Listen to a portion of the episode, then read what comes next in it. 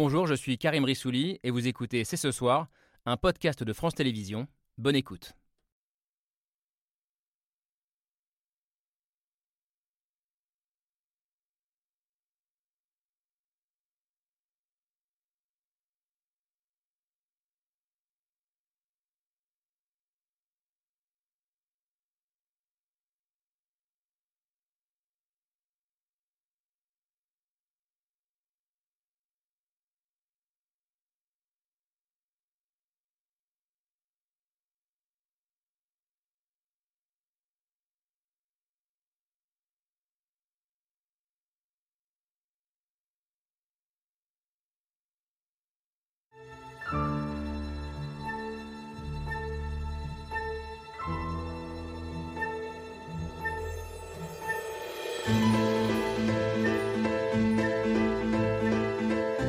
Bonsoir, bonsoir à toutes et à tous, soyez les bienvenus sur le plateau de C'est ce soir. Le 24 février dernier, la Russie de Vladimir Poutine se lançait à l'assaut de l'Ukraine.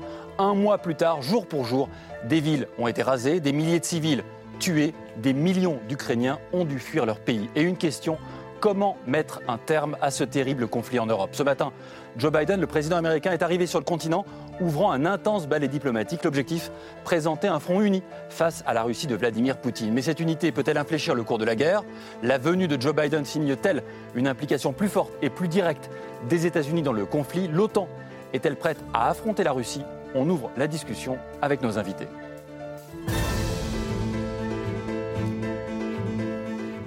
Comme chaque jeudi, le plaisir d'être avec Camille Diao. Bonsoir Camille. Bonsoir Thomas, plaisir partagé. Et pour évoquer ces questions et ce ballet diplomatique, un des plus grands experts français de l'OTAN, pour avoir été un des praticiens. Bonsoir Général Jean-Paul Paloméros. Merci d'avoir accepté notre invitation. Vous êtes donc général des armées. Vous avez été chef d'état-major de l'armée de l'air et ancien commandant suprême de l'OTAN en charge de la transformation à un moment charnière 2012-2015, donc au moment précisément de l'annexion de la Crimée. Vous nous direz comment l'OTAN avait réagi à ce moment-là et ce qu'on peut en tirer comme enseignement? L'arrivée de Joe Biden en Europe intéresse votre voisine de droite, mais vous aussi évidemment, Laurence Nardon. Bonsoir. Bonsoir. Merci d'avoir accepté notre invitation. Vous êtes chercheuse, responsable du programme États-Unis à l'Institut français des relations internationales et vous nous direz si l'arrivée de Joe Biden change tout ou pas dans notre approche de ce conflit et si ça change quelque chose même pour les Américains que leur président arrive en Europe à ce sujet. L'Europe, vous la connaissez très bien, Jacques Rupnik, et notamment cette Europe de l'Est qu'on a longtemps appelée l'Europe de l'Est, je ne sais pas si on doit encore l'appeler comme ça, mais cette Europe aux confins du monde russe. Bonsoir, historien, politologue, l'un de nos plus grands spécialistes de cette Europe-là, directeur de recherche au Centre de recherche internationale de Sciences Po. Vous avez euh, notamment publié un livre classique, je peux dire, je crois, l'autre Europe. C'était au moment de la chute du mur, précisément, euh, en 1990. Euh, ça fait un moment et c'est déjà, il y a encore un livre qui fait référence. Et puis on a trois journalistes qui chacun nous apportent un regard différent et complémentaire sur ce qui est en train de se jouer. Antoine Vinkin, bonsoir. Bonsoir. Merci d'avoir accepté notre invitation. Journaliste et documentariste, votre nouveau film, La Vengeance, terme intéressant, on va en discuter ensemble, de Poutine, est diffusé sur France 5 dimanche soir, juste après une émission que je connais bien, c'est politique. J'en parlerai aussi dans ces politiques dimanche soir, promis. À vos côtés, euh, Faustine Vincent, bonsoir. Bonsoir. Journaliste euh, au service international du Monde, et vous avez recueilli des témoignages nombreux, terribles, euh, de victimes des bombardements, pas seulement d'ailleurs, hein, des attaques russes. Vous nous direz l'état d'esprit que vous avez ressenti en écoutant ces voix déchirées depuis, j'allais dire outre-tombe, depuis l'autre côté de ce conflit. Et puis en face de vous, Jean-Dominique Mercher, bonsoir, un habitué désormais de cette émission, spécialiste des questions de défense et de diplomatie à l'opinion, au journal L'Opinion. Et ce matin, vous signez d'ailleurs un papier intéressant pour nous ce soir, dans lequel vous montrez que l'unité de l'Occident est certes importante, mais elle ne peut pas suffire à arrêter Vladimir Poutine. Alors comme désormais traditionnellement, on a besoin de regarder une carte pour comprendre où on en est, je vous propose de la regarder ensemble, cette carte, cette carte euh, du jour de l'état du front avec euh, encore une fois ces armées russes qui ont peut-être plus de mal à avancer que par le passé, avec une présence toujours très forte dans le sud du pays, dans l'est et dans le nord-est. Ça fait un mois, jour pour jour, que l'invasion russe a commencé. Euh, selon le Pentagone, l'armée russe a même reculé de 30 km à l'est de Kiev depuis 24 heures. Les uns les autres, Jean-Dominique Merchet, peut-être pour commencer, est-ce que vous pensiez qu'au bout d'un mois, la carte telle que nous venons de la voir serait celle-ci? Que non, franchement non. On est tous très surpris euh, par euh, à la fois les difficultés de l'armée russe, euh, bien supérieures à ce qu'on pouvait imaginer, même si on ne devait pas fantasmer sur un grand défilé sur la place rouge le 9 mai. Mm. C'est très impressionnant. La réalité est plus prosaïque, manifestement. Euh, et puis la résistance ukrainienne qui est évidemment plus forte euh, que, tout le monde avait imaginé. Donc effectivement, on ne pensait pas qu'on était là. Là, ce qu'on voit, c'est effectivement une, une situation de blocage. Voilà, elle est là, une situation de, blocage. Est-ce que le terme d'enlisement, vous des Russes qui sans doute s'installent. Est-ce que l'enlisement, c'est un terme que vous considérez comme juste? Oui, on peut utiliser, mais c'est un terme très connoté euh, négativement. Euh, je, pense que les Russes ont compris qu'ils auraient beaucoup de mal pour l'instant à aller loin et ils s'installent. Euh, ils verrouillent, ils hmm. ferment. Ils peuvent reculer ici ou là un peu, mais euh, pour l'instant, ils ne sont pas délogés. ils peuvent s'installer sur des lignes défensives extrêmement dures, notamment c'est vraisemblablement ce qu'ils font autour de Kiev. De là à imaginer qu'il soit repoussé et qu'il quitte l'Ukraine, ça c'est une toute autre affaire et on n'en est pas là. Général Paloméros, votre regard là-dessus? Bah, Mon regard, c'est, je souscris à ce, ce qui vient d'être dit.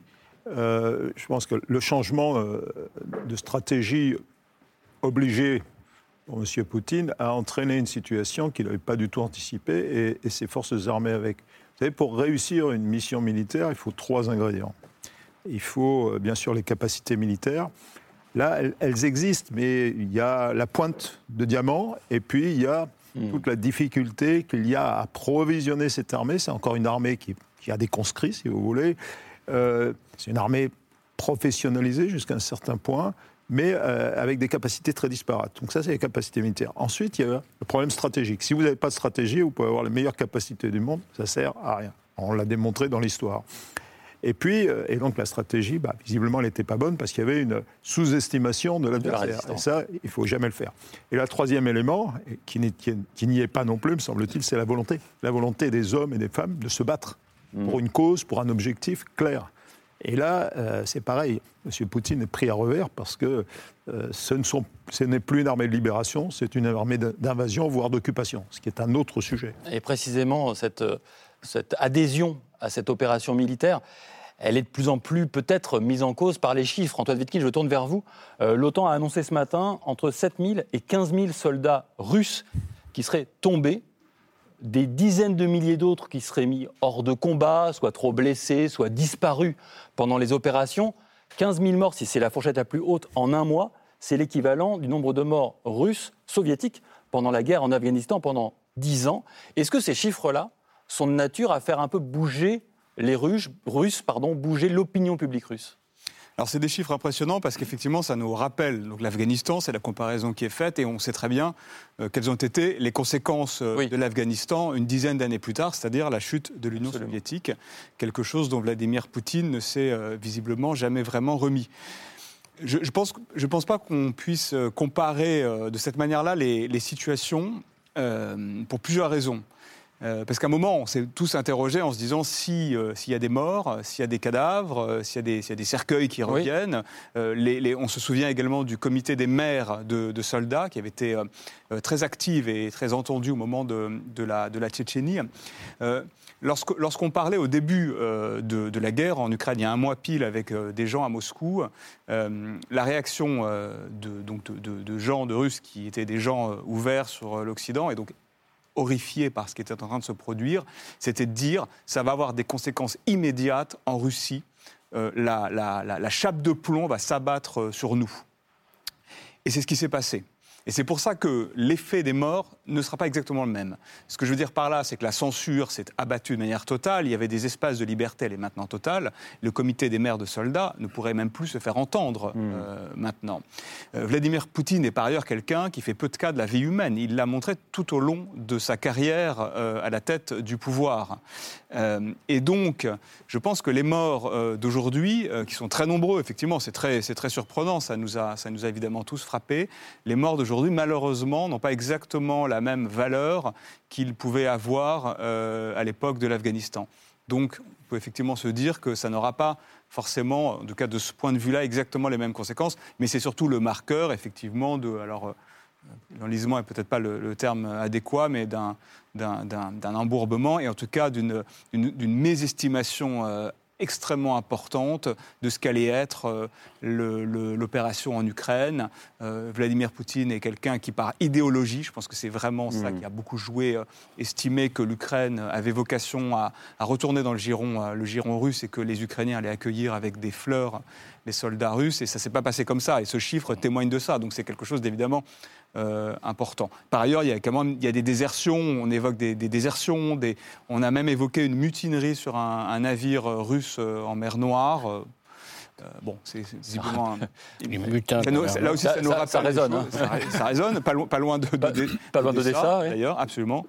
voilà, donc c'est pas non plus anodin, c'est mort, mais je pense qu'ils n'ont pas exactement la même valeur qu'à l'époque. Il y a une autre image que j'aimerais vous montrer, c'est des images d'un navire de transport de troupes russes aujourd'hui, mmh. en feu, dans le port de Berdiansk, on est dans un port de la mer d'Azov, on est à l'ouest de Mariupol, on n'est effectivement pas loin de la zone que vous évoquiez il y a un instant.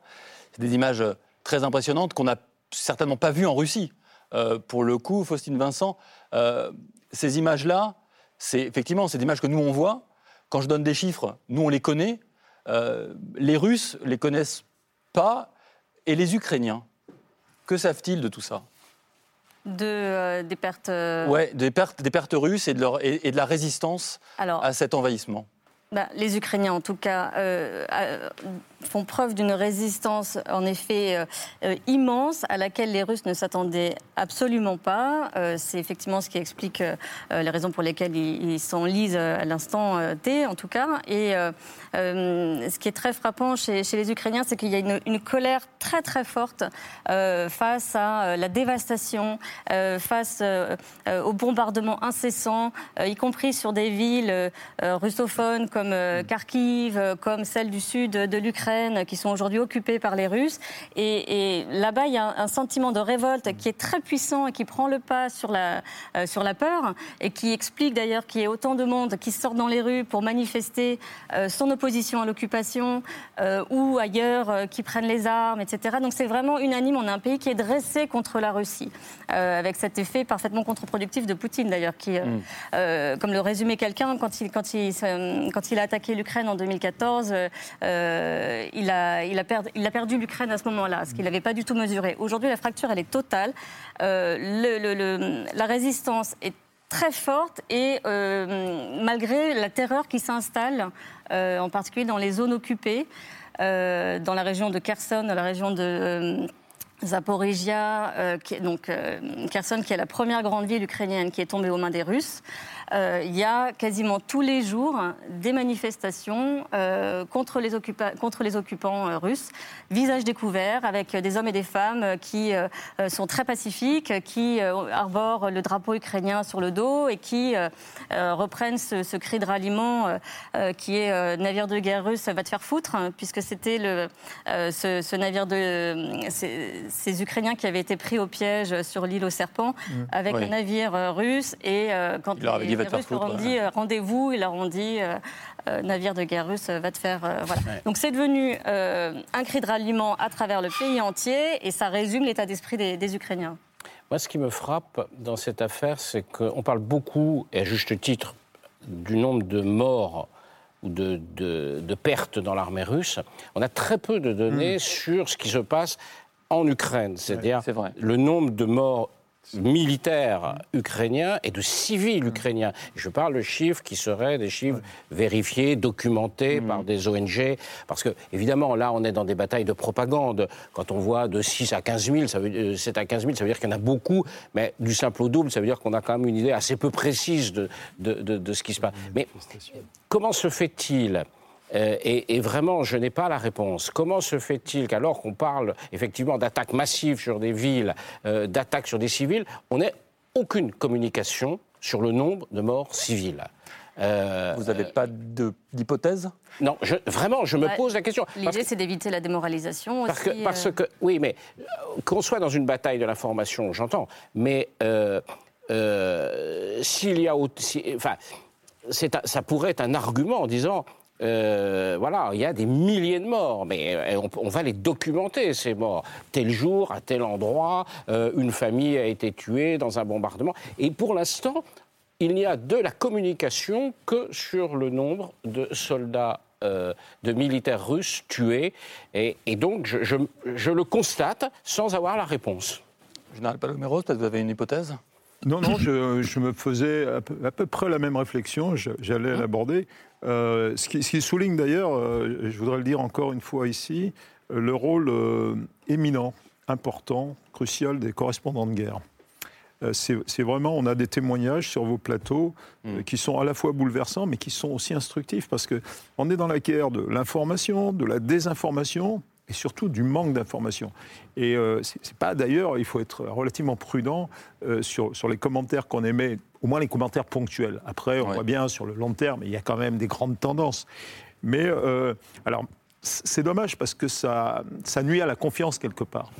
Et le peuple ukrainien, on a envie de le soutenir, mais il y a, y a cette, ce brouillard un petit peu de l'information. Cela dit, je crois qu'au bout du compte, Poutine est en train de perdre quand même la bataille de la communication externe, mais c'est surtout la bataille de la communication interne qui, veut gagner. Hmm. Et quand il est en train d'expliquer que ce sont les, les, Ukrainiens qui brûlent eux-mêmes leurs vaisseaux, entre, entre guillemets, qui bombardent, bon, évidemment, vu de l'extérieur, c'est pas crédible, mais enfin, chez lui, euh, ça, paye. Donc, euh, mais il faudrait qu'on ait un peu plus de transparence du côté des Ukrainiens, ça ferait pas de mal, je pense. En même temps, il me semble, enfin, euh, n'étant pas spécialiste de l'Ukraine, que ça peut être lu dans les deux sens, ce manque d'information. Ça peut être à la fois une preuve euh, euh, de, la cruauté des Russes, qui mmh. font des milliers de victimes, et en même temps, ça peut être. et donc, ce serait un argument contre les Russes pour l'opinion internationale, et en même temps, ça peut démoraliser les Ukrainiens, comme vous le disiez. Mais et donc, pas notre problème. Nous, notre problème, c'est de savoir et de dire ce qui est. Très que certainement. ça plaise aux uns ou que ça déplaise aux autres, c'est pas notre en tout cas, moi, c'est pas mon souci. Hein. À Mariupol, par exemple, c'est très difficile de se faire des pertes. Mariupol, ça doit être quasiment il est Mais par exemple, en Syrie, on avait, on voyait des choses comme ça. En Syrie, on a eu Parce des. On était partie prenante. On a, on a eu des choses, euh, les ONG, euh, alors avec toujours la limite de l'exercice, parce que euh, les ONG sont toujours sont, sont dans des logiques militantes en général, mais on peut recouper les choses. Là, quand même, depuis un mois, hmm. on a très peu de choses, très peu. Quand même, je pense sur les sur les alors en Syrie, le, conflit a duré tellement longtemps. Sûr, non, mais bien sûr, bien non, mais, des, non, mais des, ONG ont pu euh, se spécialiser quasiment dans le comptage des morts. Euh, sur les, les, les, morts, les pertes civiles, je, sauf si je me trompe, il y a quand même un certain nombre de chiffres qui ont été euh, qui ont été donnés par la par la, Croix-Rouge notamment, par l'ONU. À, Mariupol, on a parlé de chiffres effectivement assez assez terribles. C'est le maire qui en parlait. Absolument. Donc on, on a et puis on peut on peut on peut on peut, avoir une idée des destructions humaines. Et sur les destructions militaires, effectivement, là, on voit la guerre est très asymétrique. Euh, les, Ukrainiens sont dans une posture qui n'est pas celle de la Russie. Et donc, ils ont évidemment tout intérêt à ne pas communiquer sur, oui, oui, sur, bien. mais leurs pertes. pas notre souci, nous. Non, non, mais dont, on dit, alors là, je, cite de mémoire un, journaliste sur place, américain, je crois, qui, alors, je ne sais pas quelles sont ses sources, donc c'est à prendre évidemment avec des pincettes, mais qui parlait probablement de pertes à peu près équivalentes aux Russes. Je ne sais pas si tu confirmes. Euh, qu'est-ce que l'historien qui a bien couvert et connu euh, ces événements qui ont pu avoir lieu entre Moscou et les anciennes démocraties populaires, ce monde-là, et l'absence d'informations qu'on avait aussi. Qu'est-ce que vous en dites? Vous dites, c'est à nouveau la même chose, la chape de plomb? Il y a la chape de plomb. Euh, ce qui me frappe le plus, c'est la différence. Par exemple, l'invasion, euh, occuper la Hongrie en 56. Mmh. Bon, il y avait l'insurrection de Budapest, mais vous pouvez la mater par la force, mmh. c'est ce qu'ils ont fait, et vous n'avez pas en face de vous l'armée euh, euh, hongroise. Mmh. Vous, occupation de la Tchécoslovaquie en 68, vous, avez, vous avez la, population, d'ailleurs c'était la résistance civique, il y a eu beaucoup d'ouvrages écrits sur la capacité d'une population désarmée à désorienter une armée. Hein les, soldats russes, au bout de trois jours, ils étaient démoralisés. On leur avait dit vous arrivez à Prague, vous allez hmm. tomber sur des revanchistes allemands. Les Allemands sont là, vous devez les combattre. C'est la suite de la Deuxième Guerre mondiale. ça résonne avec aujourd'hui. Hein. Oui, ça résonne. Voilà, c'est toujours le même récit. On continue le, hmm. grand combat héroïque. La Grande Guerre patriotique. Et donc, ça, c'est des choses où ils rentraient, ils n'avaient pas en face d'eux une armée. Les succès, alors, les, les interventions militaires qu'ils ont eues récemment, il y en a eu toute une série. Et c'est peut-être pour ça aussi qu'ils ont été intoxiqués par leur mmh. succès intervention, parce qu'on dit en Syrie le conflit euh, 4 ans. Non, l'intervention russe, ça a été de courte durée. Ils interviennent, ils frappent, ils s'en vont. Et euh, ils gardent la base militaire, mais c'était un succès de leur point de vue. Euh, intervention en, Géorgie, rapide, mmh. efficace. Ils ont les deux enclaves. Et ainsi de suite. L'Arménie, euh, il y a un conflit, les Russes arrivent en médiateur, opération militaire éclair, ça dure quelques jours. Dernière opération, Kazakhstan. Il y a un coup d'État au Kazakhstan. Ils veulent sauver la mise euh, euh, du dictateur en, place. Euh, c'est une opération, quelques milliers de soldats parachutés, et ça marche. Mm. Et donc, l'idée qu'on peut intervenir, l'armée a été modernisée, etc., et on peut intervenir, ça, c'est l'intervention. Mais là, en Ukraine, c'est une, une, invasion, et donc une occupation, mm. avec en face de vous, non seulement l'armée régulière, mais aussi toute les euh, milices, les, combattants, euh, euh, disons, non officiels, et cette guerre asymétrique. La guerre contre une guérilla ne peut pas être gagnée. Les Américains le savent du Vietnam, les Russes devraient le savoir de, de l'Afghanistan. On ne peut pas gagner une guerre pareille, c'est une guerre asymétrique, et je crois que, voilà, ils devraient le savoir, parce que le combat de la guérilla nationaliste ukrainienne pendant la guerre et après la guerre, il a fallu sept ans à l'armée rouge pour mater les, les, les guerrieros les, mm. de, de, Bandera, les nationalistes ukrainiens, euh, après la guerre. Ils venaient de vaincre l'armée allemande. ils ont, et donc, ça, voilà, ça c'est une des explications peut-être de, mm. ce qu'on appelle l'enlisement. En tout cas, face à cette euh, résistance euh, civile très forte de la part des Ukrainiens, euh, ce qu'on voit dans les territoires qui sont occupés à ce jour par les Russes, mm. c'est la mise en place d'une véritable stratégie de la terreur pour essayer mm. de, mater cette résistance. On a vu un, certain nombre d'enlèvements, notamment d'élus locaux anti-russes, comme par exemple Evgen Matveyev, qui est le maire d'une petite commune qui s'appelle Dniepro-Odne, pardon, qui, qui, qui a disparu depuis le 13 mars. On n'a pas de nouvelles de lui. Euh, ce sont aussi des journalistes, des acteurs de la société civile. Euh, Reporters sans frontières euh, reportait ce matin la, disparition du père de la directrice du principal journal local de Melitopol, qui est retenu en otage par l'armée russe et qui exige, pour, pour, le libérer, que sa fille collabore avec eux et que donc les médias qu'elle dirige collaborent avec eux. donc des enlèvements qui concernent des élus, des activistes, des artistes aussi, des agents publics. Et puis il y a aussi d'autres accusations graves ce sont les accusations de viol euh, commis par des soldats de l'armée russe dans les villes occupées, euh, qui ont été formulées à la fois par les autorités ukrainiennes, mais aussi mm. euh, par des femmes qui ont réussi à se réfugier à l'étranger. Faustine Vincent, est-ce que vous avez des informations et est-ce que c'est habituel pour l'armée russe de, commettre de telles exactions pardon, sur les populations civiles, enlèvements, viols, tortures? Oui, et c'est euh, ce qu'ils avaient fait déjà euh, dans le Donbass et en Crimée. Donc c'est pour ça que ce scénario est très familier là pour les pour les Ukrainiens et qui sont d'autant plus méfiants euh, et qui sont d'autant plus hostiles envers les Russes. C'est qu'ils ont déjà vécu ça pour une partie d'entre eux. et en effet, dans les zones occupées, comme vous le disiez, il y a vraiment des enlèvements qui se multiplient depuis quelques jours. C'est-à-dire qu'après les premiers jours où ils pensaient vraiment arriver en libérateur, sans tout parce qu'ils étaient intoxiqués mmh. eux-mêmes par la propagande russe, euh, où ils ont été très surpris de voir qu'il y avait cette hostilité, mais il y avait cette mise en... Je me souviens plusieurs personnes m'ont raconté ça, qu'il y a eu une mise en scène d'aide humanitaire euh, avec des hommes venus de Crimée pour faire de la distribution alimentaire. Et les, au, lieu d'avoir des gens qui se précipitent en leur disant merci, euh, ils ont eu des gens qui les ont hués. Et, et, du coup, là, ils passent à la méthode forte. et donc, effectivement, il y a là des gens qui sont enlevés à tour de rôle à tour de rôle. Et ça devient un peu n'importe qui. Euh, c'est des gens qui ont manifesté. Alors, manifestement, d'après moi, les, témoignages que j'ai recueillis, donc notamment auprès d'un journaliste qui a été enlevé pendant huit jours euh, et qui vient d'être libéré, c'est un, témoignage que vous avez publié dans les colonnes de votre journal Le Monde. On le voit ici. Hein. Oleg Batourine, oui.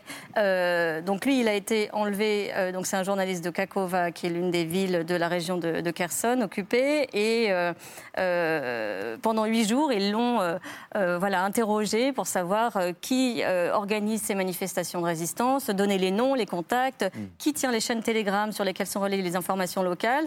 il, il a été torturé. Il a été torturé. le deuxième jour, il m'a raconté que ils lui ont donc il avait les yeux bandés la plupart du temps finalement, ils l'ont emmené en voiture dans un endroit inconnu, et donc lui était convaincu qu'il allait être exécuté. Hmm. et finalement, ça n'a pas été le cas. On a entendu par ailleurs d'autres simulacres d'exécution. Donc voilà. Et, et, donc ils l'ont voilà, torturé pendant, pendant huit jours à peu près. Ils ont fini par le, par le relâcher. mais c'est l'une des composantes, enfin c'est l'un des outils utilisés pour asservir les Ukrainiens, puisqu'ils se dressent contre les Russes, euh, puisqu'ils n'obtiennent pas la collaboration sur laquelle ils comptaient, euh, ils recourent effectivement à tout type d'armes, dont, dont mm. cela. Et il y a d'autres accusations qui, circulent, qui concernent spécifiquement euh, ce qui se passe à Mariupol, donc qui est assiégé depuis trois semaines. hier, sur le plateau, on recevait un jeune Ukrainien, Rodion Krotov, qui a 20 ans, qui est réfugié en France avec sa famille, qui vient de Mariupol, et qui nous racontait être toujours en contact avec, avec ses amis, avec sa famille qui est à Mariupol. Et que dans les zones qui sont passées sous contrôle russe, euh, on a des, populations qui sont forcées à évacuer la ville vers la Russie ou vers les territoires euh, séparatistes. Et ce qu'ils nous racontaient, c'est que ces personnes-là, on leur demande d'abandonner leur passeport ukrainien, euh, de prêter allégeance aux autorités russes, et que si elles refusent, on ne sait pas vraiment ce, qu'il advient d'eux. Et ça, son, témoignage, il rejoint d'autres témoignages qu'on a pu lire dans les colonnes de, journal anglais, par exemple de Guardian, qui, parlait de, la déportation de, milliers de personnes. Il y a le, journal de Independent aussi qui titrait hier euh, Les soldats de Poutine kidnappent des milliers d'enfants à Mariupol, euh, qu'ils emmènent de force donc, dans les républiques séparatistes. Est-ce que vous avez des, informations euh, sur, sur, sur, tout ça, Antoine Wittkin Ce que ça raconte quand même, c'est l'évolution euh, de la, de la stratégie euh, de, voulue par Vladimir Poutine, il faut quand même toujours rappeler que c'est sa décision, ça, sort de son esprit, et on commence à avoir une idée de la manière dont les choses se passent au Kremlin. Il a, il a une vision du monde, il a une idéologie, il a une vision du monde, il la met en œuvre. Effectivement, il est passé euh, d'une phase euh, où il attendait d'être reçu. Euh, pour le documentaire que vous avez cité, je, suis tombé sur une archive. Alors peut-être qu'elle était connue, en tout cas moi je l'ai découvert et elle m'a, elle m'a quand même frappé, qui date de février 2020. Donc on est avant, avant même le Covid d'ailleurs, puisqu'on décrit qu'il s'est beaucoup isolé, notamment euh, à cause du mm. Covid. Alors c'est un des effets collatéraux du, Covid dont il avait très peur par ailleurs. Euh, une, archive où il explique euh, deux choses que un, la Russie et les Russes et les Ukrainiens sont un peuple frère, mais ça il l'avait déjà dit. Et puis il explique en fait que si la Russie et l'Ukraine fusionnaient, donc c'est ça qui, ce sont les termes qu'il emploie, fusionner ça constituerait un rival global pour l'Europe et les États-Unis, et c'est la raison pour laquelle certains, alors les Occidentaux euh, euh, et le gouvernement nazi ukrainien euh, empêchaient la Russie et l'Ukraine de fusionner. Donc c'était ça son, objectif de, départ. Je pense qu'il y croyait jusqu'à un certain point. Et puis voyant que ça ne se passe pas comme ça, effectivement, ce qu'on peut sentir, on verra ce que sera l'avenir, on verra quel sera le rapport de force, on verra si un jour il tente de, sortir de, la situation euh, en échangeant des gains territoriaux contre euh, je ne sais quel accord, on en est très très loin. En tout cas, ce, à quoi on assiste euh, quand même, c'est quelque chose qui ressemble à une volonté d'occupation dans le temps donc avec une forme d'épuration, ça veut dire qu'on se débarrasse, on fait fuir en les terrorisant les gens qui vous poseraient un problème, c'est-à-dire la population ukrainienne. Alors pour régner sur quoi ensuite, euh, je, ne sais pas. Je ne sais pas si lui-même le sait très bien. Mais en tout cas, ce, que, ce, que, ce, que, vous décrivez très bien, ça correspond à cette logique-là qu'on a connue. Il y a vraiment une, une, dimension, alors ça ne résume pas le conflit, mais d'épuration. De, mm. euh, et, et, ça correspond à ce qui est devenu le pouvoir de Vladimir Poutine, qui est quelque chose qui nous rappelle euh, le stalinisme. Et les Ukrainiens s'en rappellent aussi de ces logiques-là. C'est-à-dire quand, quand euh, c'était Staline qui disait euh, pas d'homme, pas de problème, je pense que Poutine le pense aussi. pas d'Ukrainiens, pas de problème. Il a, juste pour préciser, Vladimir Poutine a lui-même évoqué un processus d'auto-épuration à l'intérieur de la société. Alors là, il parlait de la, société russe. De la société russe mais, mais, vous avez parfaitement raison. Ça, renvoie aussi, évidemment, la purification, ça renvoie aussi à l'Ukraine. Il veut purifier l'Ukraine également. Hein. Plus récemment, on a observé ça en Syrie. Euh, Bachar el-Assad a gagné la guerre euh, sur un pays détruit euh, et avec un tiers de sa population, qui est un quart de sa population qui est parti à l'étranger et qui visiblement ne rentrera pas. Jacques Opnik, je suis obligé de me tourner vers vous. Est-ce qu'il y a un peu de Staline en Poutine selon vous? Certainement, dans sa conception du pouvoir, elle devient de plus en plus stalinienne. L'idée que nous sommes menacés de l'extérieur, et donc, euh, il faut se battre vis-à-vis de l'ennemi extérieur, mais aussi chercher la cinquième colonne à l'intérieur. Euh, son dernier discours est mmh. hallucinant. C'est un discours stalinien? Ah oui, là, oui. Ça, ça c'est véritablement la paranoïa stalinienne. Les ennemis sont à l'extérieur et dans nos rangs et euh, nous allons les mater, nous allons les recracher, tu dis comme des moucherons. Oui, des moucherons, comme des moucherons. Donc ça, c'est un, cette violence, euh, euh, ça, c'est une menace à l'intérieur de la mm. société russe. Donc en ce sens-là, oui. Pas, parce qu'il il, il répudie en même temps l'héritage soviétique. Parce que qui est responsable de l'existence de l'Ukraine? Lénine, entre autres. Parce que la révolution a donné l'indépendance. C'est un État fédéral qui a créé une sorte d'embryon d'État voilà, c'est, Et, donc, à ce titre-là, il récuse euh, cet héritage léniniste et il se réfère plutôt à la tradition antérieure, l'empire des tsars. Hmm. Et donc là, il y a euh, les valeurs euh, conservatrices, il y a l'Église, il y a l'empire. Bon, et, enfin, l'empire, ce qu'il en reste et ce qu'on peut essayer de recréer. Et pour les Russes, il y a beaucoup de choses qu'on peut laisser, qu'on peut abandonner. mais l'Ukraine et la Biélorussie, ça, c'est les les Slaves, euh, euh, les, trois branches de la famille. L'étranger proche. Voilà. Et, donc ça, euh, ça, c'est le, cœur. Si on veut recréer une sorte d'espace russe néo-impérial, mm. eh bien c'est cet espace-là. Soit dit en passant, c'était pas seulement l'idée de, c'est pas seulement l'idée de Poutine maintenant. Quand vous lisez Solzhenitsyn, qui était un adversaire du régime soviétique, mm. il pensait que l'Union soviétique c'est un régime abominable, il totalitaire. Par contre, il pensait tout le monde peut s'en aller, sauf les, sauf les Ukrainiens et les Biélorusses, parce que ça, c'est la même famille. Donc ça, c'est quelque chose de profond, je crois que ça a été assez partagé, et il joue là sur une corde. Sensible. Mais ce qui est aussi sensible, c'est de bombarder, du coup, ses propres frères. Et ce matin, Volodymyr Zelensky a accusé la Russie d'utiliser, et je me tourne vers le général, des bombes au phosphore. Mhm. Alors on a besoin un peu de, de volumière, et c'est le cas de le dire, parce que les bombes au phosphore ont pour vocation d'illuminer un champ de bataille, mhm. mais ça peut être considéré comme une arme euh, non conventionnelle. Mm. En quoi Est-ce que vous pouvez nous expliquer ça? Oh bah, Le phosphore, si vous voulez, ça, ça s'enflamme et ça produit une chaleur euh, extraordinaire. C'est de l'ordre de 1000 degrés, si vous voulez. Ah oui, donc quand ça touche des personnes, c'est... Bah, évidemment, c'est anti-personnel, si je puis dire, pour et le coup. Et c'est pas une arme conventionnelle, on est d'accord Non, alors c'est pas une arme chimique, et c'est pas une arme conventionnelle, vous voyez. Donc les règlements en la matière, euh, je ne vais pas vous les détailler parce que vous n'y comprendrez rien, et moi non plus. on, est, on est vraiment euh, à la limite, euh, mais globalement, ce sont quand même des armes qui sont contre le droit de la guerre. C'est ça l'esprit, surtout dans les conditions où elles sont utilisées ici. mais pourquoi ils les utilisent? Ah ben Alors, d'abord, il faut le confirmer. Là, moi, je n'ai pas d'informations, je n'ai pas vu d'image. Parlons euh, conditionnel. Ça, on pourrait le voir euh, à l'image parce que ça, effectivement, ça a un, rayonnement très particulier, le phosphore. Euh, Quel serait l'intérêt d'utiliser ce Mais il a utilisé quand même des armes, d'autres armes qui sont tout aussi mortelles pour, pour, pour les individus, c'est les armes thermobariques. On en a déjà parlé, je pense.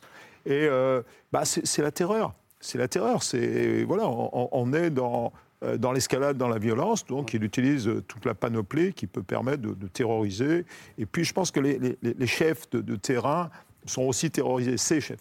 Je crois qu'ils ont une pression extraordinaire.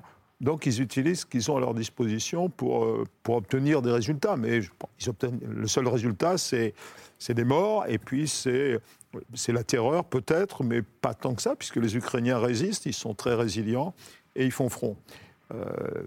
voilà. Oui, sur les armes au phosphore, de mémoire, les Américains en ont utilisé en Irak, à Fallujah. Euh, voilà, donc euh, hmm. C'est malheureusement euh, des choses qu'on voit assez régulièrement dans les guerres. Et Laurence Nardon, c'est pas c'est pas une des limites aussi de l'action. On va en parler hein, des actions de l'Occident, mais à chaque fois on nous renvoie ça. À chaque fois on renvoie aux, aux, Russes. les Russes renvoient. Ben, et en Irak, et ces armes-là, vous les avez pas utilisées, et vous n'avez pas menti aussi pour faire la guerre en Irak. C'est quand même en permanence cet argument-là. Bien sûr, mais euh, c'est toute la question de l'intention si vous voulez. Est-ce que alors, mais je ne vais pas me faire l'apôtre d'une politique américaine. Je, veux juste, à mon avis, expliquer quel est leur point de vue. Je pense qu'ils peuvent se dire que eux, ils avaient dans l'intention euh, de bonne foi d'apporter la démocratie dans ces pays et la prospérité euh, sous, sous, couvert de, de, libéralisme économique. La démocratie libérale. La démocratie libérale. Le général Paloméros fait une, une grimace. Euh, et, ils se veulent une puissance morale dans le monde. C'est bien, c'est bien tout, tout, le positionnement que, que, Biden essaye de redonner à son pays après mm. les quatre ans de Trump. Euh, mais oui, bien sûr, on peut. Non, mais de toute manière, on peut renvoyer à l'Amérique tout un tas de choses depuis le génocide des Amérindiens, euh, le mm. Vietnam, etc. Euh, je pense que ce qu'on peut leur reconnaître, c'est que c'est une société dans laquelle déjà on peut dire ça à l'intérieur du pays sans se retrouver en prison le lendemain. Mm. Donc ça, c'est déjà premier amendement liberté d'expression. mais c'est aussi qu'ils ont une reconnaissance permanente qu'ils sont en train d'essayer de faire, le, faire mieux. Ils peuvent dire qu'ils font mal de temps en temps. Il faut quand même leur reconnaître ça. Et, euh, et cette administration-là, qui est arrivée depuis un an et demi, essaye de redonner un peu de stature morale à leur pays. Et ils savent que c'est difficile. Et ils le disent comme ça. En tout cas, ils vont, ils vont tenter de le faire. Ils ont peut-être tenté de le faire aujourd'hui, puisque Joe Biden était en Europe pour un sommet euh, de l'OTAN. On va discuter euh, tous ensemble ici de ce que peut et de ce que ne peut pas l'OTAN dans ce conflit. Mais d'abord, on regarde la preuve par trois signée Hugo Bernard.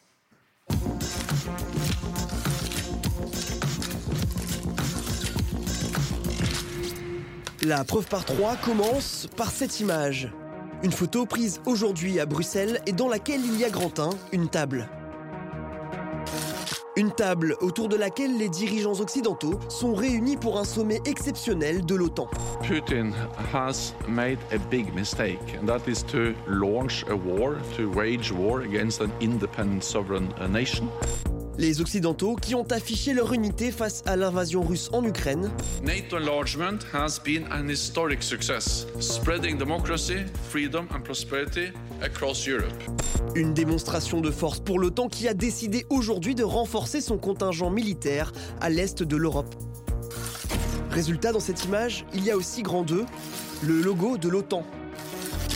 L'Alliance Atlantique qui depuis plusieurs années était la cible de nombreuses critiques. NATO had problems. Number one, it was obsolete because it was, you know, designed many, many years ago. Number two, the countries weren't paying what they're supposed to pay. Le constat a été partagé par Emmanuel Macron qui, il y a deux ans, avait vivement critiqué l'organisation intergouvernementale. Emmanuel Macron a hier lancé un pavé dans la mare diplomatique. Pour lui, l'OTAN est en état de mort cérébrale. Mais aujourd'hui, l'OTAN semble indispensable pour l'Occident face à la menace russe. Enfin, dans cette image, il y a grand 3, le président ukrainien. Volodymyr Zelensky soutenu par l'OTAN pour la Russie, c'est une ligne rouge. Mardi, Moscou a à nouveau brandi la menace nucléaire en direct à la télévision américaine. Putin intends the world to be afraid of the nuclear option. Would he use it? If it is an existential threat for our country, à la télévision russe, certains vont même jusqu'à menacer directement l'Europe. Европе надо передать простую вещь. Вы получите ядерный удар по территории Европы в случае, если вы соберетесь там с какой-нибудь миротворческий контингент НАТО создать. Une photo, trois détails et une question. Les membres de l'OTAN peuvent-ils faire plier Poutine Jacques Rupnik, euh, vous avez beaucoup réagi pendant euh, les images euh, trouvées par, euh, par Hugo Bernard dans la preuve par trois. Vous écrivez que Poutine restera dans l'histoire comme l'homme qui a réussi le tour de force de ressusciter l'OTAN. On entendait les mots d'Emmanuel Macron répétés par Laurent Delahousse, un OTAN en état de mort cérébrale. Euh, C'était pas une mince affaire. Vous pensez aujourd'hui que l'OTAN est ressuscité? Bah, certainement, oui. je, pense que même les, critiques de l'OTAN la mort cérébrale de, l'OTAN, euh, ça avait choqué profondément les partenaires de la France et surtout les Européens de l'Est, euh, parce qu'eux considéraient que une dévaluation de l'OTAN, et c'est un euphémisme, et en même temps rencontrer Poutine à Brégançon, c'était un signal qui passait très très mal, je vais dire, auprès de euh, pays qui avaient adhéré à l'OTAN récemment et surtout qui considéraient l'OTAN comme leur seule garantie de sécurité. C'est bien d'appartenir à l'Union européenne, mais ce n'est pas une garantie de sécurité. si vous êtes un petit pays, ou même un plus grand pays comme la Pologne, à la frontière euh, de l'Ukraine et de la Russie, à la base de Kaliningrad, euh, vous réfléchissez. Et l'OTAN, pour eux, c'est... L'OTAN est sorti vainqueur de la guerre froide, mmh.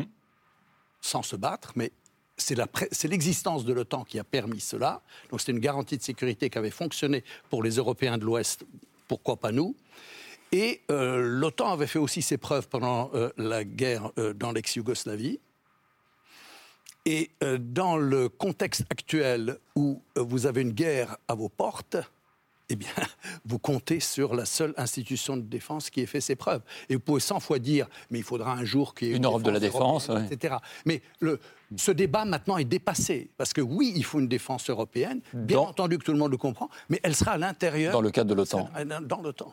Alors on va voir une carte euh, de. Ah, euh, Allez-y, vous voulez réagir, bien sûr.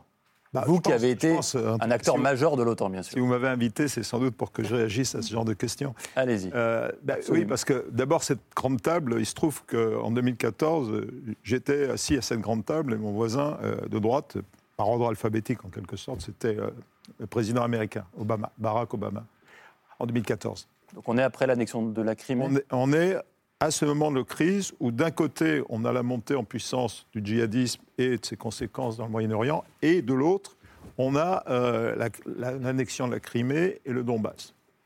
Et là, l'OTAN, l'Alliance Atlantique, l'Alliance Atlantique c'est la raison d'être, l'OTAN c'est l'organisation, mais passons sur le détail.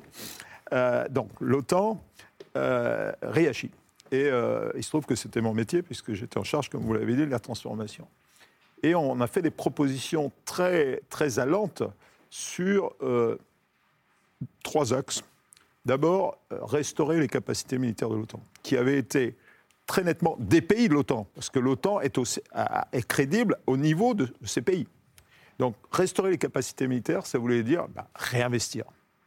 D'où les 2% qui viennent de chez nous. 2% de la richesse de chaque pays 2% de la richesse de chaque pays, 20% de ces 2% dans l'investissement, et on en voit les effets. Aujourd'hui, l'Allemagne ayant décidé d'aller vers ces 2%. C'était vraiment le pays clé parce qu'ils en étaient très loin et 2%, ça représentait quelque chose dans leur pays.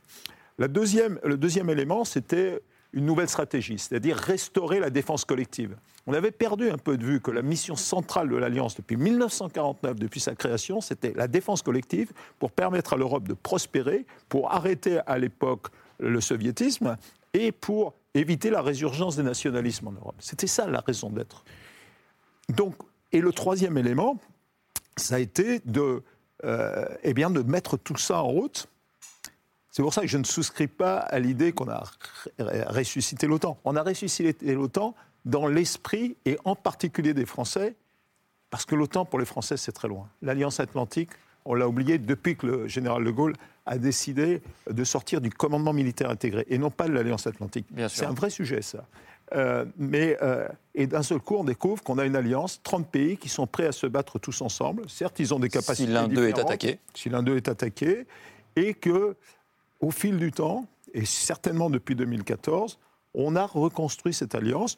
Ce qu'on est en train de faire en ce moment, ce qu'ils ont décidé aujourd'hui, ce n'est que la suite, le déploiement à l'Est, plus d'exercices, plus d'entraînement, une meilleure interopérabilité.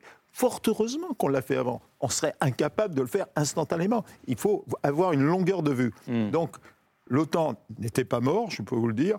La mort cérébrale de l'OTAN, ça correspondait à un moment très particulier où la Turquie était un élément très turbulent de l'OTAN. Mm. Ça s'est un peu calmé, il faut l'avouer, et surtout avec Puis Donald Trump était président à ce moment-là. L'irritation de notre président, elle venait de là. Mm. Mais il savait très bien, et d'ailleurs, il n'a pas décidé, loin de là, de sortir du commandement intégré, bien au contraire. Et il, a continué. C'était plutôt d'ailleurs un appel à l'action. Voilà, c'est ça. Et aujourd'hui, tout démontre. Alors, c'est pas parfait. Bien sûr, les Européens doivent faire plus, et c'est ça l'enjeu. Mm. C'était le troisième élément, d'ailleurs, c'était le déséquilibre qu'il y avait entre l'investissement américain avec des capacités stratégiques et les Européens qui se contentaient de regarder.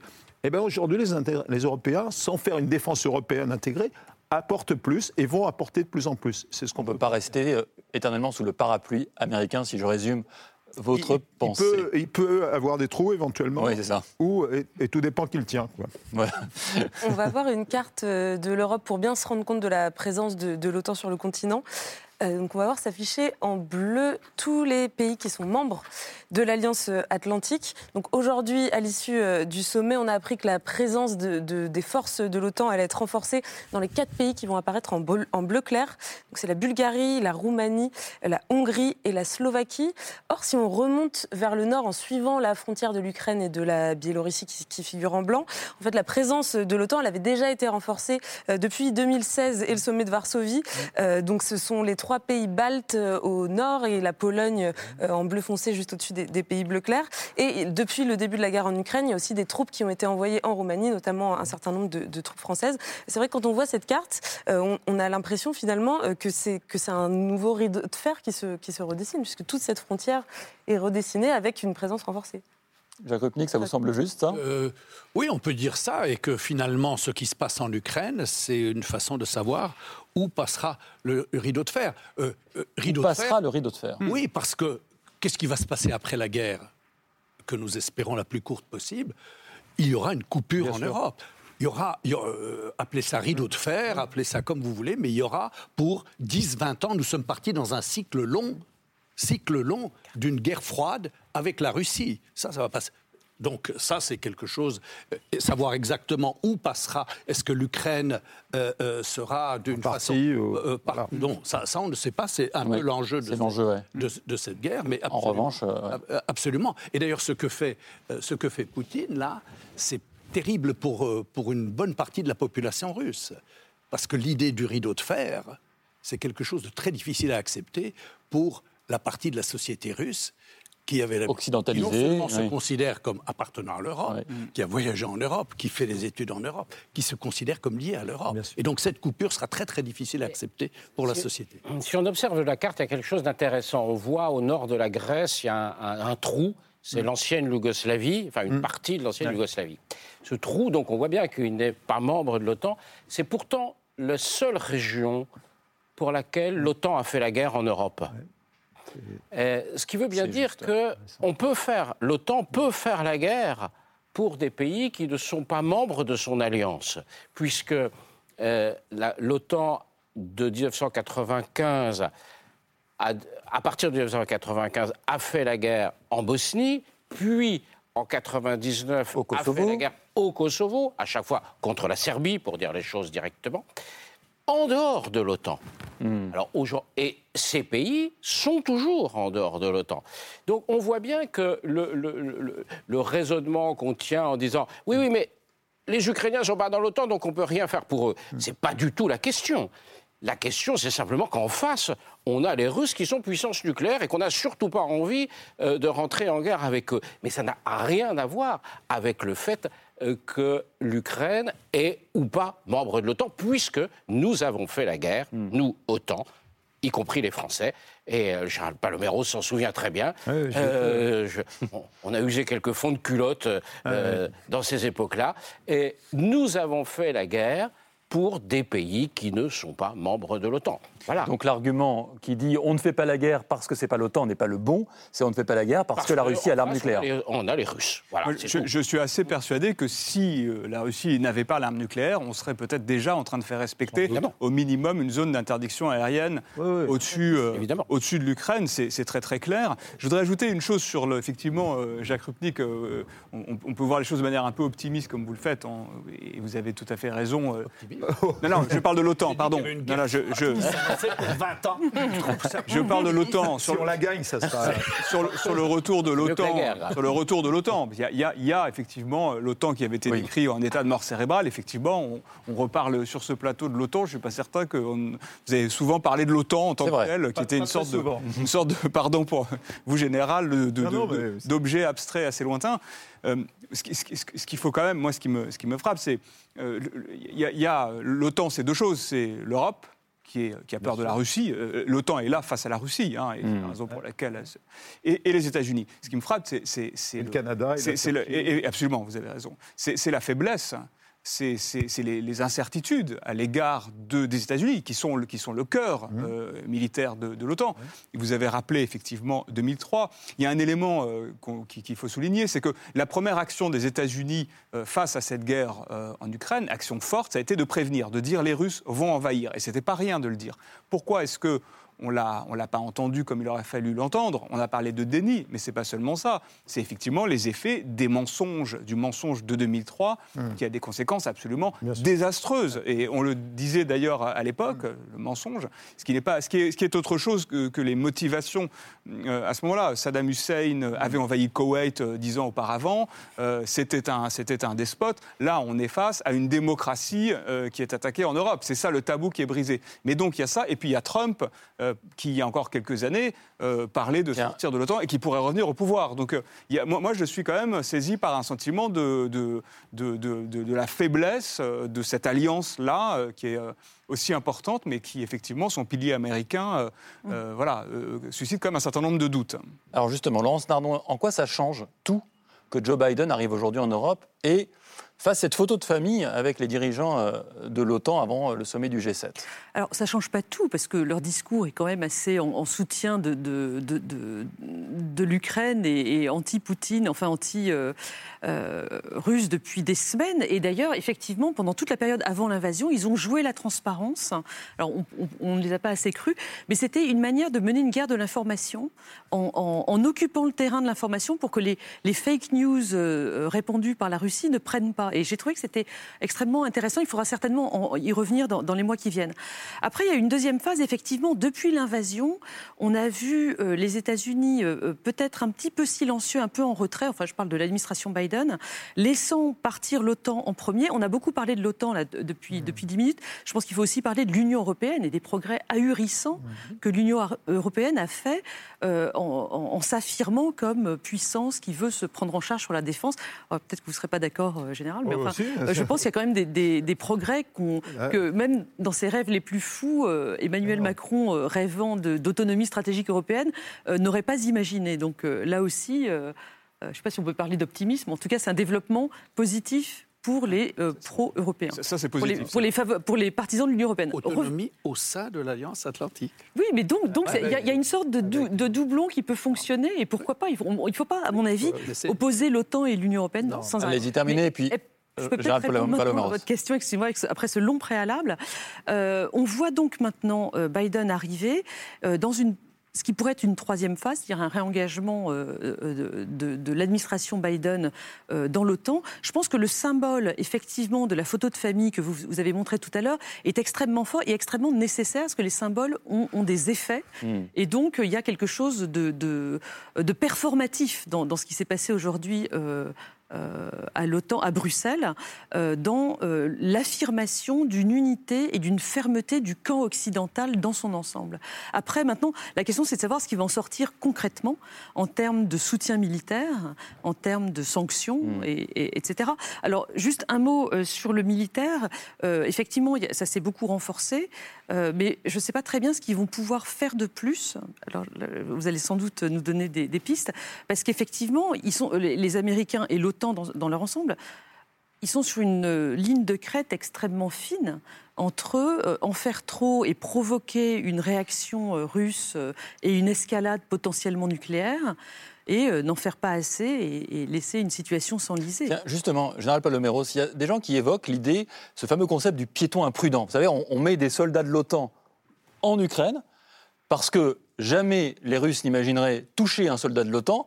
Ils font pas la guerre, ils sont en Ukraine comme un piéton imprudent qui rentrerait sur un carrefour automobile, les voitures s'arrêtent, et donc, la circulation est arrêtée, la guerre est arrêtée. Est-ce que c'est un fantasme, un délire? Parce que j'ai entendu sous des plumes assez sérieuses. Non, mais je pense. Ouais, enfin, pas, je ne qualifie pas ça de. Vous ne feriez pas ça avec des soldats de l'OTAN, vous? Euh, non, euh, la ligne rouge de l'OTAN, c'est la, la, frontière de, l'Alliance Atlantique, c'est la frontière, si vous voulez. Hmm. Donc, euh, on ne va pas en Ukraine.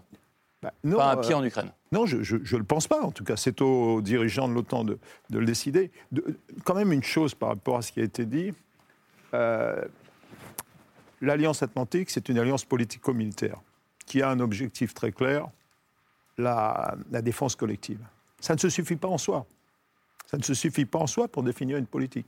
Ce qui est très intéressant aujourd'hui, c'est qu'on a trois sommets qui sont complémentaires. Le sommet de l'Alliance Atlantique, Alliance politico-militaire défense collective, le sommet de l'Union européenne, donner un sens politique à ce qui est en train de se dérouler en Europe et de le donner ensemble. Mhm. Troisième élément, le G7, qui associe non seulement globalement les pays de l'OTAN, enfin les plus développés, mais aussi le Japon. Euh, mhm.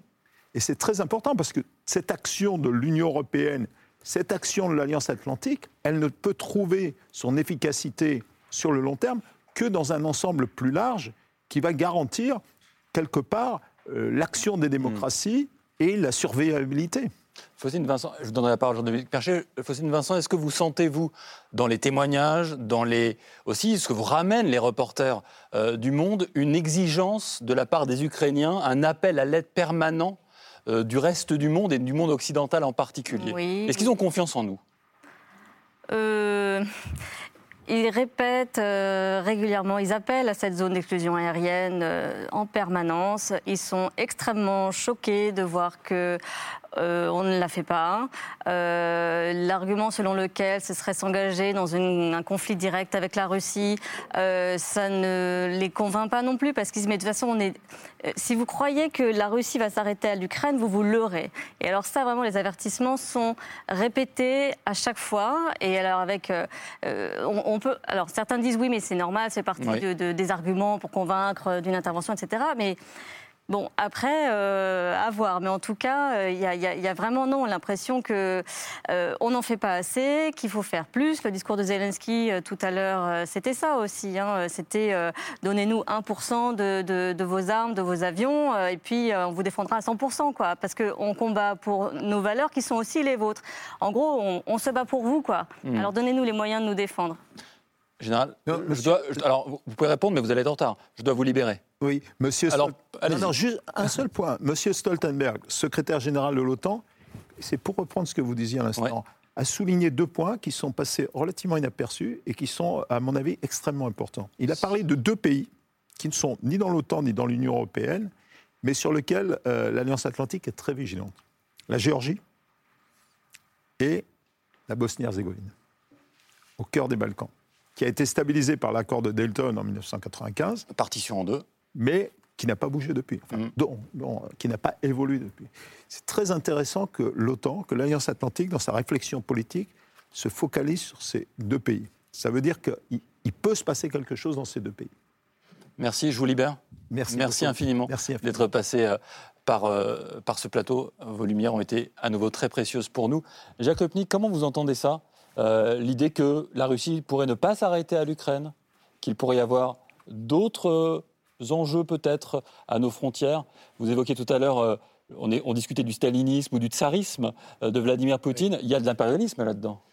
Oui, mais l'impérialisme s'arrête là où, là, où la menace serait, ou le risque serait beaucoup trop, serait démesuré. C'est-à-dire que je pense que le fait qu'il y ait le déploiement non seulement de troupes, d'armement et la garantie militaire américaine, c'est des soldats américains hmm. qui sont déployés euh, dans les pays baltes ou en Pologne, etc. Donc euh, c'est donc s'affronter une guerre nucléaire avec les États-Unis. Euh, ça, ça, je pense que ça, ça me paraît très improbable. On ne sait pas ce qui se passe au Kremlin, mais bon.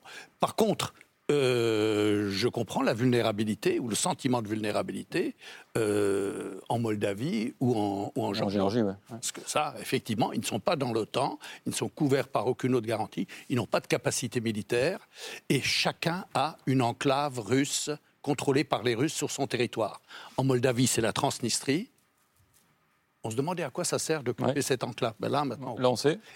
Et, en, et, en, Géorgie, il y a deux enclaves, l'Ossétie et, et, euh, et l'Abkhazie. Et donc là, euh, oui, à ce moment-là, la, vulnérabilité était, là.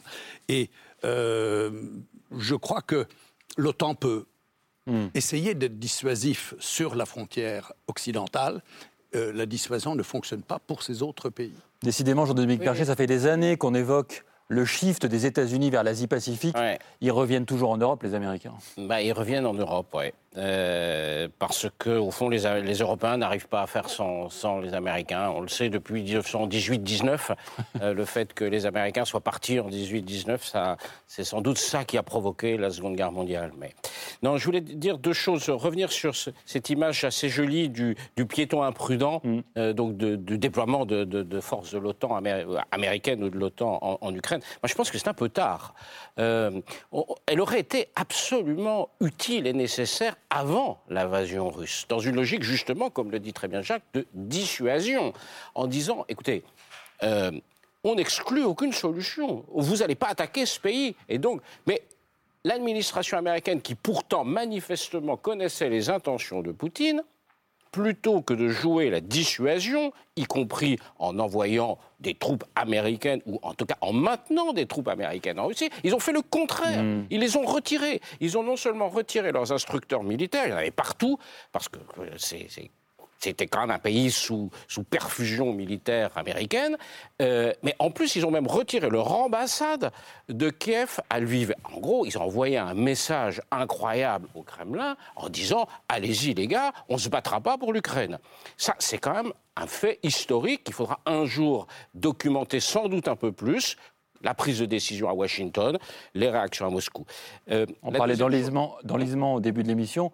Là, c'est de désengagement américain dont vous nous parlez. Eh évidemment, un désengagement américain de l'Ukraine avant l'invasion. Hmm. C'est ils ont refusé de jouer, de rentrer dans une logique dissuasive qui aurait pu dire aux Russes vous, vous, attention, vous prenez des risques extrêmement gros parce que nous sommes là même si l'Ukraine n'est pas membre de l'OTAN, nous sommes là. Hmm. Donc ça, ça n'a pas été fait, ça méritera d'être raconté, documenté. Pour l'instant, on n'a pas d'éléments qui nous permettent de comprendre cette stratégie. Biden, en a parlé en disant que euh, sinon, si quand des Russes affrontent des Américains, on, part dans une autre dimension. Eh justement, euh, ça s'appelle la dissuasion. C'était de dire aux, aux Russes, vous ne viendrez pas parce que nous sommes là.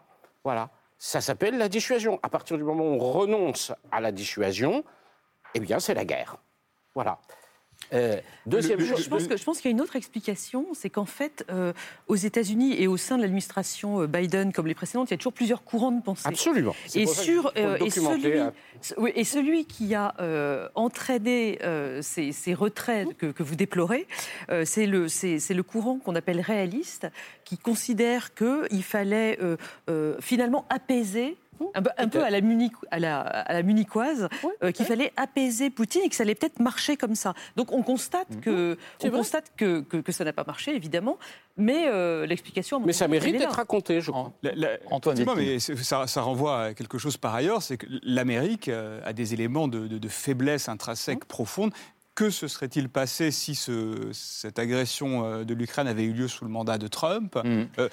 Trump était d'une certaine manière un, un poutinisme, une, une forme de, de, poutinisme. Il divise la société. Euh, d'ailleurs, c'est C'était le piéton imprudent, c'était Trump en fait. c'était Trump. Personne n'osait y aller. C'est ça, absolument. Euh, donc, effectivement, il y, a cette dimension, cette dimension-là. L'autre difficulté euh, dans, la matière, c'est que Poutine sait se rendre imprévisible.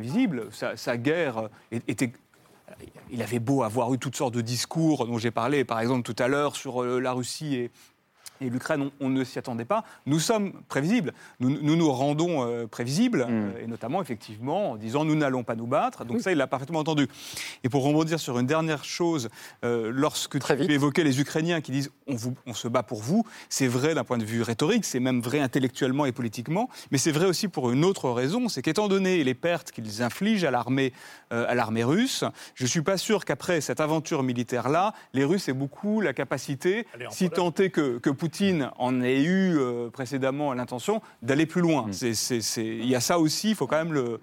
Ils, vont devoir s'en remettre. Merci d'avoir bouclé l'émission parce qu'on avait commencé avec les pertes militaires russes et on va hein. tout de même poursuivre la discussion avec la liste de ces ce soir.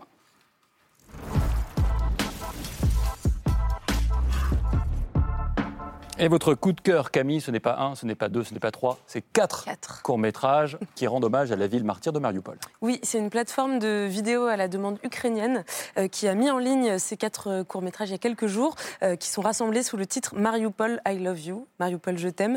Donc quatre films qui sont tournés par des locaux, qui ont été tournés entre 2017 et 2021 et qui permettent de raconter cette ville qui est, comme on l'a répété encore aujourd'hui, en état de siège depuis trois semaines, quasiment entièrement détruite par les bombardements russes, mais qui était aussi déjà pas très éloigné de la guerre depuis 2014 et, et, la crise dans le Donbass. Donc, parmi ces quatre films, il y a notamment Moi et Mariupol, euh, qui est un court-métrage de Piotr Armianowski, euh, dans lequel on suit le réalisateur qui, se balade dans Mariupol et qui échange avec des habitants euh, pour essayer de ressusciter ses souvenirs d'enfance et notamment ses souvenirs au bord de la mer, puisque c'est une cité portuaire qui est vraiment ouverte sur la mer. On a un deuxième film qui s'appelle Ma, et c'est la réalisatrice Maria Stoyanova qui dialogue avec sa mère et qui leur quotidien au téléphone portable. Ça a été tourné en 2016 et il y a vraiment en toile de fond les échos de la ligne de front du Donbass qui n'est pas si lointaine. Et déjà, on saisit à quel point, depuis 2014, la vie quotidienne à Mariupol a été bouleversée et à quel point les habitants attendaient un retour à la normale qui n'est finalement jamais arrivé. Et enfin, les deux derniers films, ils sont signés d'une réalisatrice aussi qui s'appelle Zoya Lactionova. il s'appelle Diorama et Territory of Empty Windows, le territoire des fenêtres vides. Et ce sont deux films qui explorent euh, les marques qui ont été laissées dans la ville de Mariupol sur les bâtiments, euh, sur les murs, par les séparatistes pro-russes qui avaient essayé de prendre la ville donc, euh, en 2014 en vain. On voit par exemple ces bâtiments qui sont restés sans fenêtres, d'où le titre d'un des deux films. On voit aussi des fresques qui ont été réalisées par des street artistes pour se souvenir de, de cette période. Donc pour voir ces quatre films qui permettent de saisir l'ambiance de Mariupol ces dernières années, on peut se rendre sur la plateforme tacflix.com, donc plateforme ukrainienne, euh, où ils sont disponibles avec des sous-titres anglais, donc il vaut mieux être euh, anglophone. Mmh. Euh, la, sélection coûte 200 rivnia, c'est la monnaie ukrainienne, c'est l'équivalent de 6 euros à peu près. Et il faut savoir que la moitié des bénéfices sont reversés à la ville de Mariupol et à des opérations humanitaires. Merci, merci Camille. merci à tous d'avoir participé à cette émission. Jean-Paul Paloméros nous a déjà quittés, mais je remercie Faustine Vincent. On vous lira évidemment dans les colonnes du Monde. Il y a quelque chose demain? Euh, il y aura plein de choses. il y aura plein de choses encore sur les Ukrainiens. Évidemment, une édition spéciale, j'imagine. Jean-Dominique Mercher, merci. On vous lira dans les colonnes de l'opinion. Jacques Rupnik, La géopolitique de la démocratisation, l'Europe et ses voisinages, votre dernier livre aux presses de Sciences Po. C'est toujours un plaisir de vous écouter et de vous recevoir, et je le dis avec grande sincérité. Laurence Nardon, merci beaucoup. On vous écoute dans votre podcast New Deal, qu'on peut écouter en collaboration avec les Free sur slate.fr. C'est tout les mercredis et ça raconte la vie politique américaine, mais aussi la politique étrangère. Antoine Wittkin, on vous regardera, pas vous, hein, votre film La vengeance de Poutine. C'est euh, diffusé dimanche sur France 5 à 21h sur notre chaîne. Et puis ici, évidemment, c'est le site d'action, comme chaque année, malheureusement, parce qu'il y a un moment donné, on aimerait bien ne plus en parler, mais chaque année, il faut en reparler. Vous pouvez faire un don par téléphone en appelant le 110 et en ligne sur le site sidaction.org ou par SMS en envoyant le mot don, D-O-N, au 92 110. C'est ce soir revient lundi à 22h30 avec Karim Rissouli. Je vous retrouve dimanche dans C'est Politique. Bonne soirée.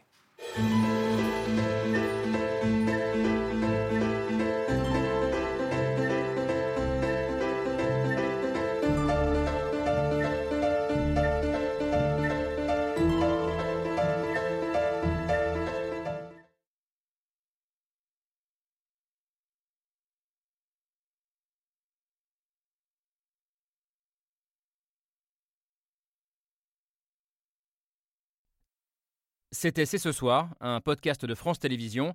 S'il vous a plu, n'hésitez pas à vous abonner. Vous pouvez également retrouver les replays de l'émission en vidéo sur France.tv.